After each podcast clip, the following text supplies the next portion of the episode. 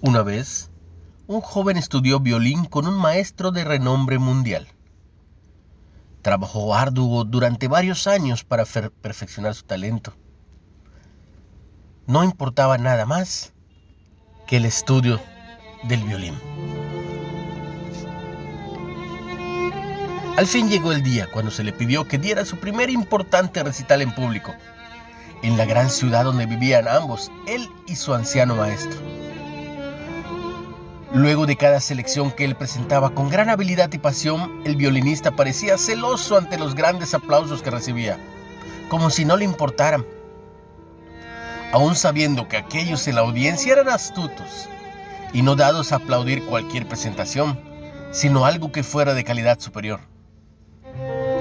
El joven actuaba como si no pudiera escuchar el aprecio que, que se hacía derramar hacia él.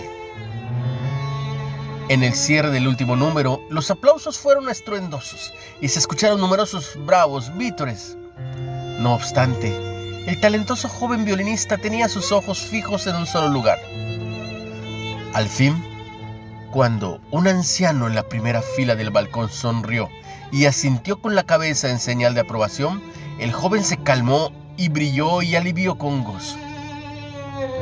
Su maestro le había aceptado el trabajo había alabado su trabajo. Los aplausos de miles no significaban nada hasta que él ganó la aprobación del maestro. ¿A quién intentas agradar hoy? Nunca podrás agradar a todos, pero sí a aquel, aquel que es el más importante, a tu Padre Dios. Mantén tus ojos en Él y no fracasarás. Perdonar quiere decir ceder tu derecho de castigar a otra persona. Pero en Gálatas 1.10 dice, ¿busco ahora el favor de los hombres o el favor de Dios? Pregúntate. Señor y Padre nuestro, ayúdame a mantener mis ojos en ti, solo buscando tu agrado.